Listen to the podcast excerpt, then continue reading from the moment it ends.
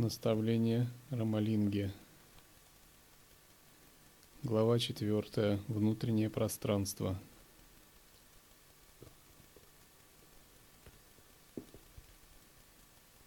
Свет высшей милости является собой исконное пространство мудрости, редко достигаемое через изучи- изучение священных писаний или эрудированность.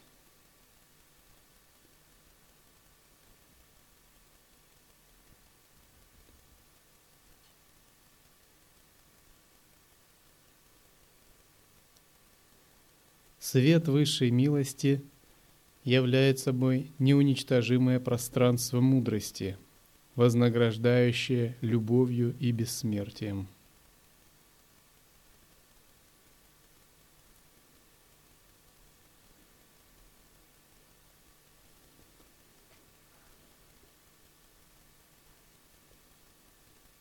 Понять наставление Рамалинги возможно, когда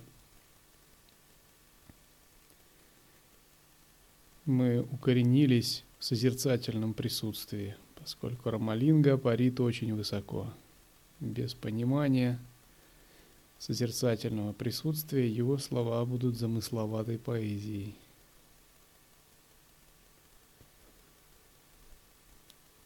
Когда наше присутствие или наше обнаженное сознавание открыто –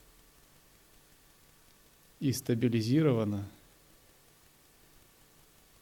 наступает такой момент, когда малое «я» начинает прозревать свою глубинную природу.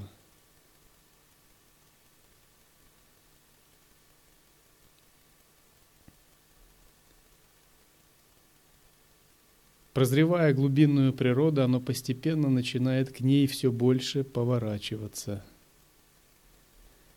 если раньше ум был зафиксирован на внешних объектах, потом благодаря технике созерцания ум начал поворачиваться вовнутрь, фиксироваться на каких-то внутренних ощущениях ясности, самоосвобождая объекты и мысли, и добился какого-то внутреннего ясного пространства –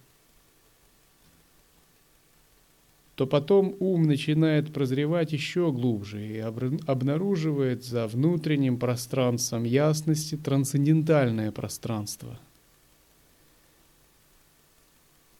Тогда он приходит к пониманию самотрансценденции. Он понимает, что здесь его практика личности заканчивается.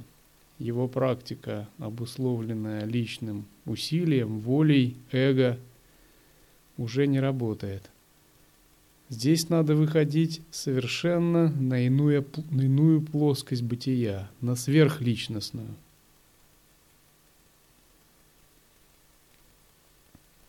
Потому что он соприкасается чего-то, что неизмеримо превосходит его. И песни Рамалинги – это вот такое постоянное соприкосновение с этим пространством.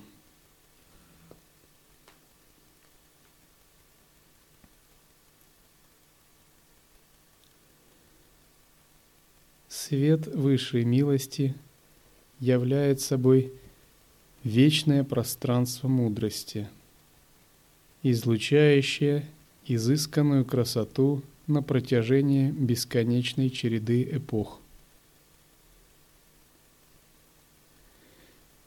Свет высшей милости является собой пространство, дарующее чистейшую гармонию, без следа страданий и несовершенства.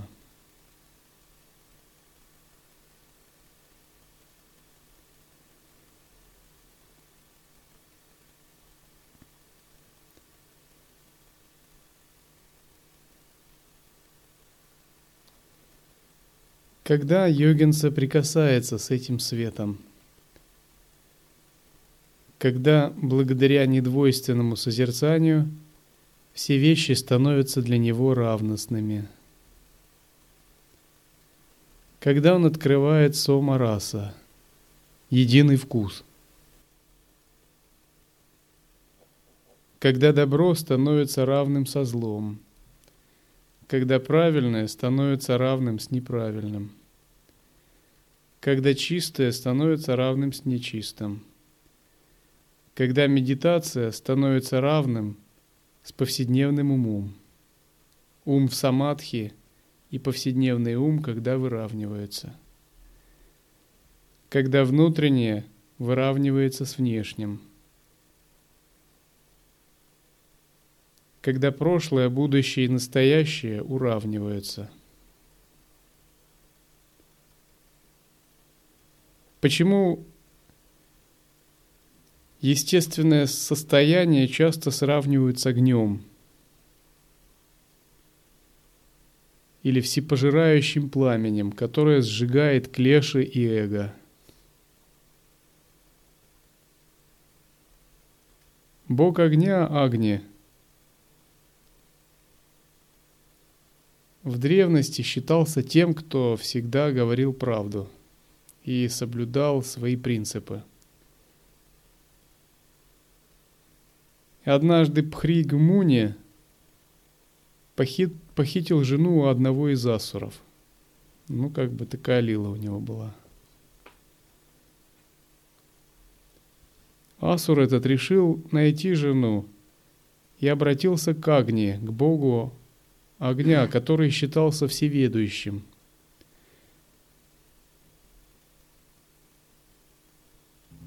Агни сказал, где находится его жена, и Асур забрал обратно свою супругу Упхригу Муни.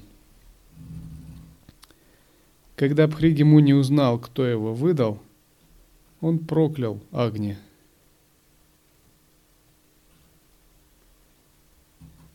Он проклял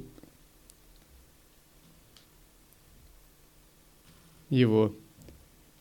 Но Агни пришел к Пригумуни и сказал, что он не сделал ничего предосудительного. И поскольку его обязанность выполнять свои принципы, он сказал правду. Он помог человеку в благом деле. И он сумел убедить Пхригимуни. Тогда Пхригимуни смягчился и смягчил свое проклятие. Хригемуни проклял его, сказав, что теперь он будет есть чистую и нечистую пищу. Всю, любую пищу он будет есть. Но когда Агни убедил его, Пригемуни добавил к проклятию благословение. Но несмотря на то, что он будет есть любую пищу, он всегда сам будет оставаться чистым.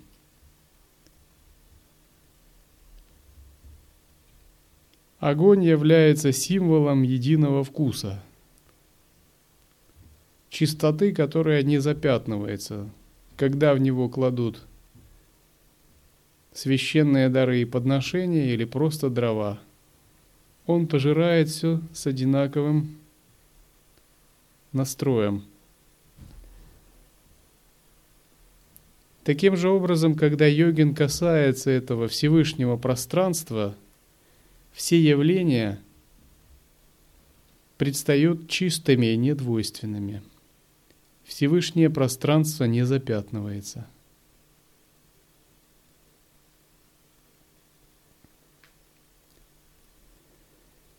Свет высшей милости является собой драгоценное пространство мудрости, постоянно изливающее потоки милости на преданных Ему.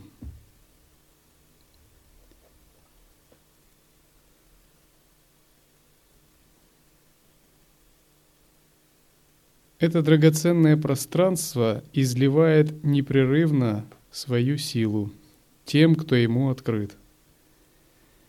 Кто ему открыт? Тот, кто непрерывно на него настроен, кто сумел опустошить себя. Если же вы в течение дня думаете о совершенно тривиальных вещах, конечно, этот свет излучается все равно, но на вас он не попадает – если став с утра, вы думаете о другом,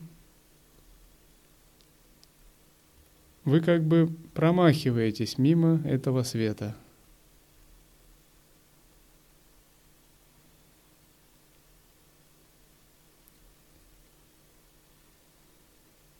Если же ваши мысли самоосвобождены, и вы непрерывно медитируете в состоянии самоотдачи, этот свет вас всегда касается.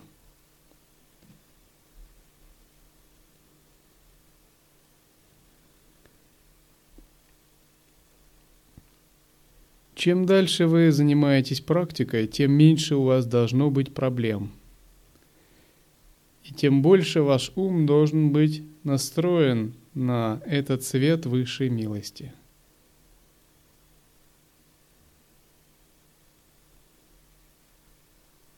Ум практикующего несложный, он простой. В том смысле, что все мысли мгновенно растворяются, а главный фокус направлен на самотрансценденцию. У него нет сложной мыслительной интерпретационной деятельности – то есть при желании он может продемонстрировать очень сложную мыслительную деятельность. Но сам он пребывает не в мыслительной деятельности, а в более глубоком уровне осознавания. А мыслительная деятельность самоосвобождается. Поэтому говорят, что его, его ум простой. Ум практика, который не выпутался из мыслительной деятельности, очень сложный. Он оценивает других, у него есть большой интерес к концепциям, и он их поглощает, но не может самоосвободить. У него есть собственные оценки и предпочтения, у него ментальная картина мира, плюс еще желания и прочее – и ум постоянно погружен в интерпретации. Эти интерпретации застав... приковывают сознание к себе. По мере углубления практики ум освобождается от любых интерпретаций, считая их сном и миражами, не придавая им того значения, которому придают люди – Можно так сказать. В сновидении люди, пейзажи и ландшафты, слова, речи, музыка и даже мысли проявляются многообразно. Однако все они сделаны из одного материала – сновидения, и по пробуждении не представляются реальным даже в малейшей степени. Когда йогин направляет ум на Всевышний Источник, все внешние явления представляются ему такими же.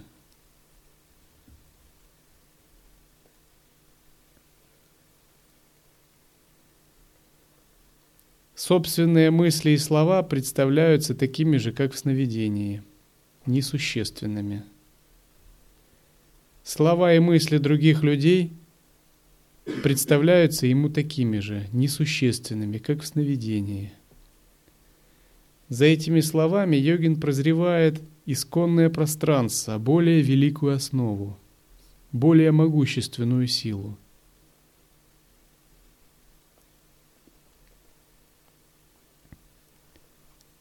Тогда йогин может постоянно открываться этому потоку милости, если он предан этому драгоценному пространству мудрости –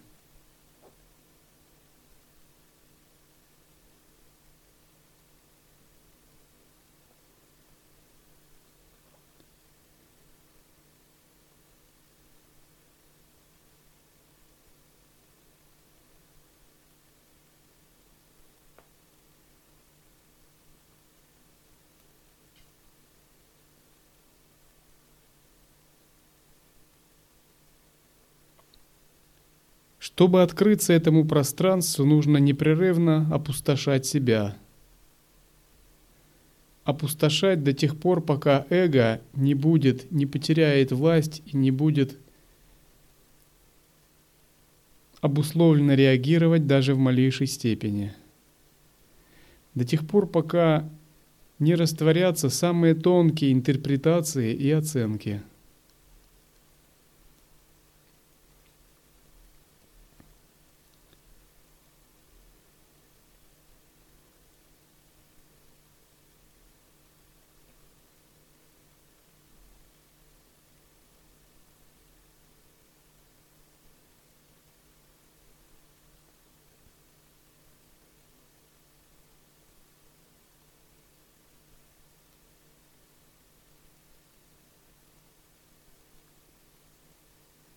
Свет высшей милости являет собой торжествующий храм мудрости, вознаграждающий преданных милостью и силой.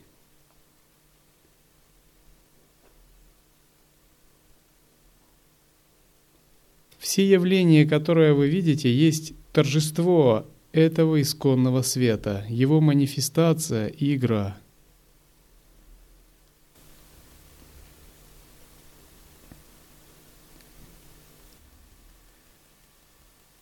Единый вкус – это когда за всеми явлениями видится торжество Абсолюта.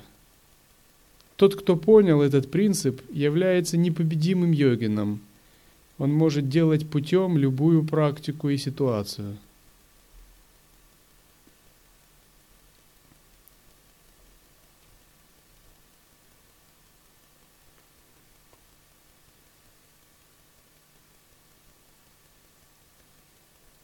Кто раскрывает торжество Абсолюта в страданиях, в клешах, в негативных ситуациях?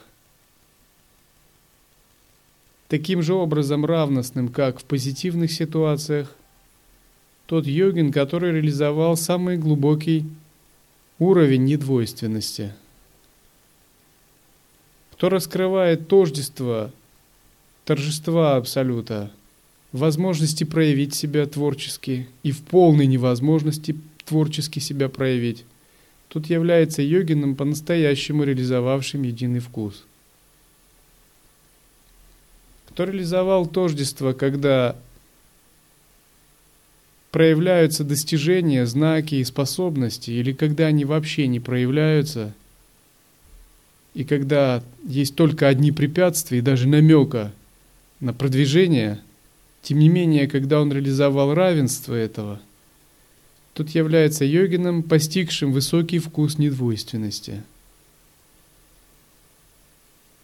Это самое глубокое чистое видение, которое обретает йогин.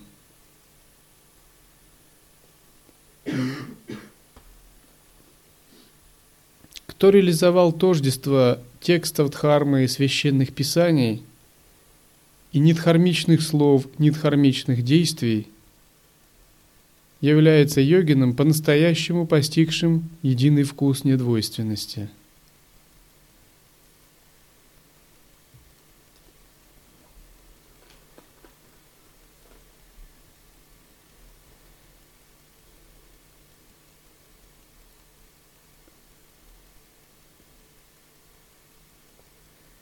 Тогда такой торжествующий храм мудрости, Рамалинга говорит, вознаграждает преданных милостью и силой.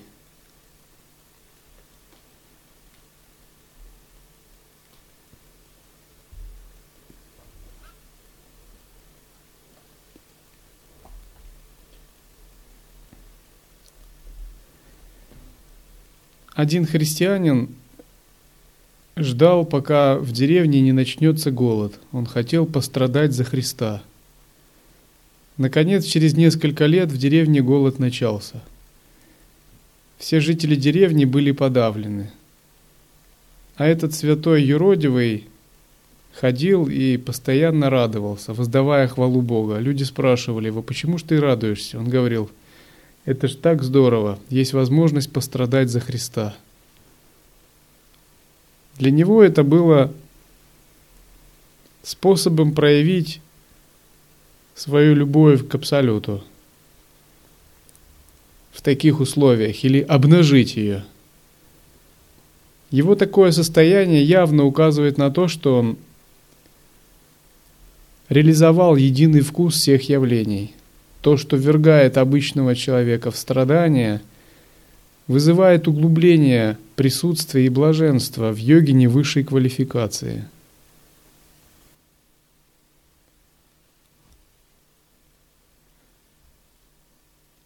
Только неофита с неочищенным умом, сильными клешами и привязанностями надо подбадривать в трудные минуты, класть руку на плечо и говорить, все будет нормально. Это неофита так надо делать, который пока еще совсем не понимает, что к чему. Для маломальски толкового йогина ему ничего не нужно говорить даже – момент любых трудностей он безошибочно распознает их как проявление яростных игр Абсолюта и берет из этих проявлений самую большую пользу для себя. Внутри где-то у него сердце даже поет. Вот это да, вот это важный шактипад. Вот это гневный, гневный даршан. Где еще такое получишь? И не надо вместо силы идти. Не надо там на кладбище ворошить с Машем. Вот так йогин воспринимает любые ситуации, когда ему приходится трудно, или он сталкивается с препятствиями, или ограничения какие-то, где нет возможности чего-то добиться, или где его надежда и страх отсекаются, где его цели просто вот разрушаются и самоосвобождаются – где он долго практикует работая, не получает ни знаковой реализации, никаких результатов, где он уже подходит к грани отчаяния, его эго уже подошло бы давно к грани отчаяния, а он наблюдает и видит это, и в принципе понимает, что отчаяние это тоже фактор эгоизма двойственный, и что и даже из этого можно извлечь полноценную энергию и углубить свое недвойственное состояние.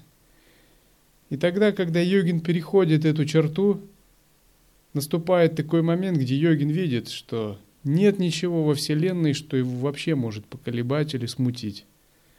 Что он утвердился в таком глубоком пространстве радости и свободы, которая не зависит вообще ни от каких условий.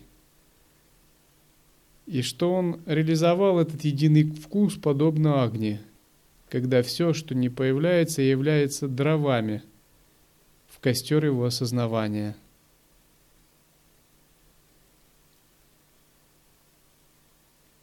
Вот на этом этапе открывается свет высшей милости, о котором говорил Рамалинга –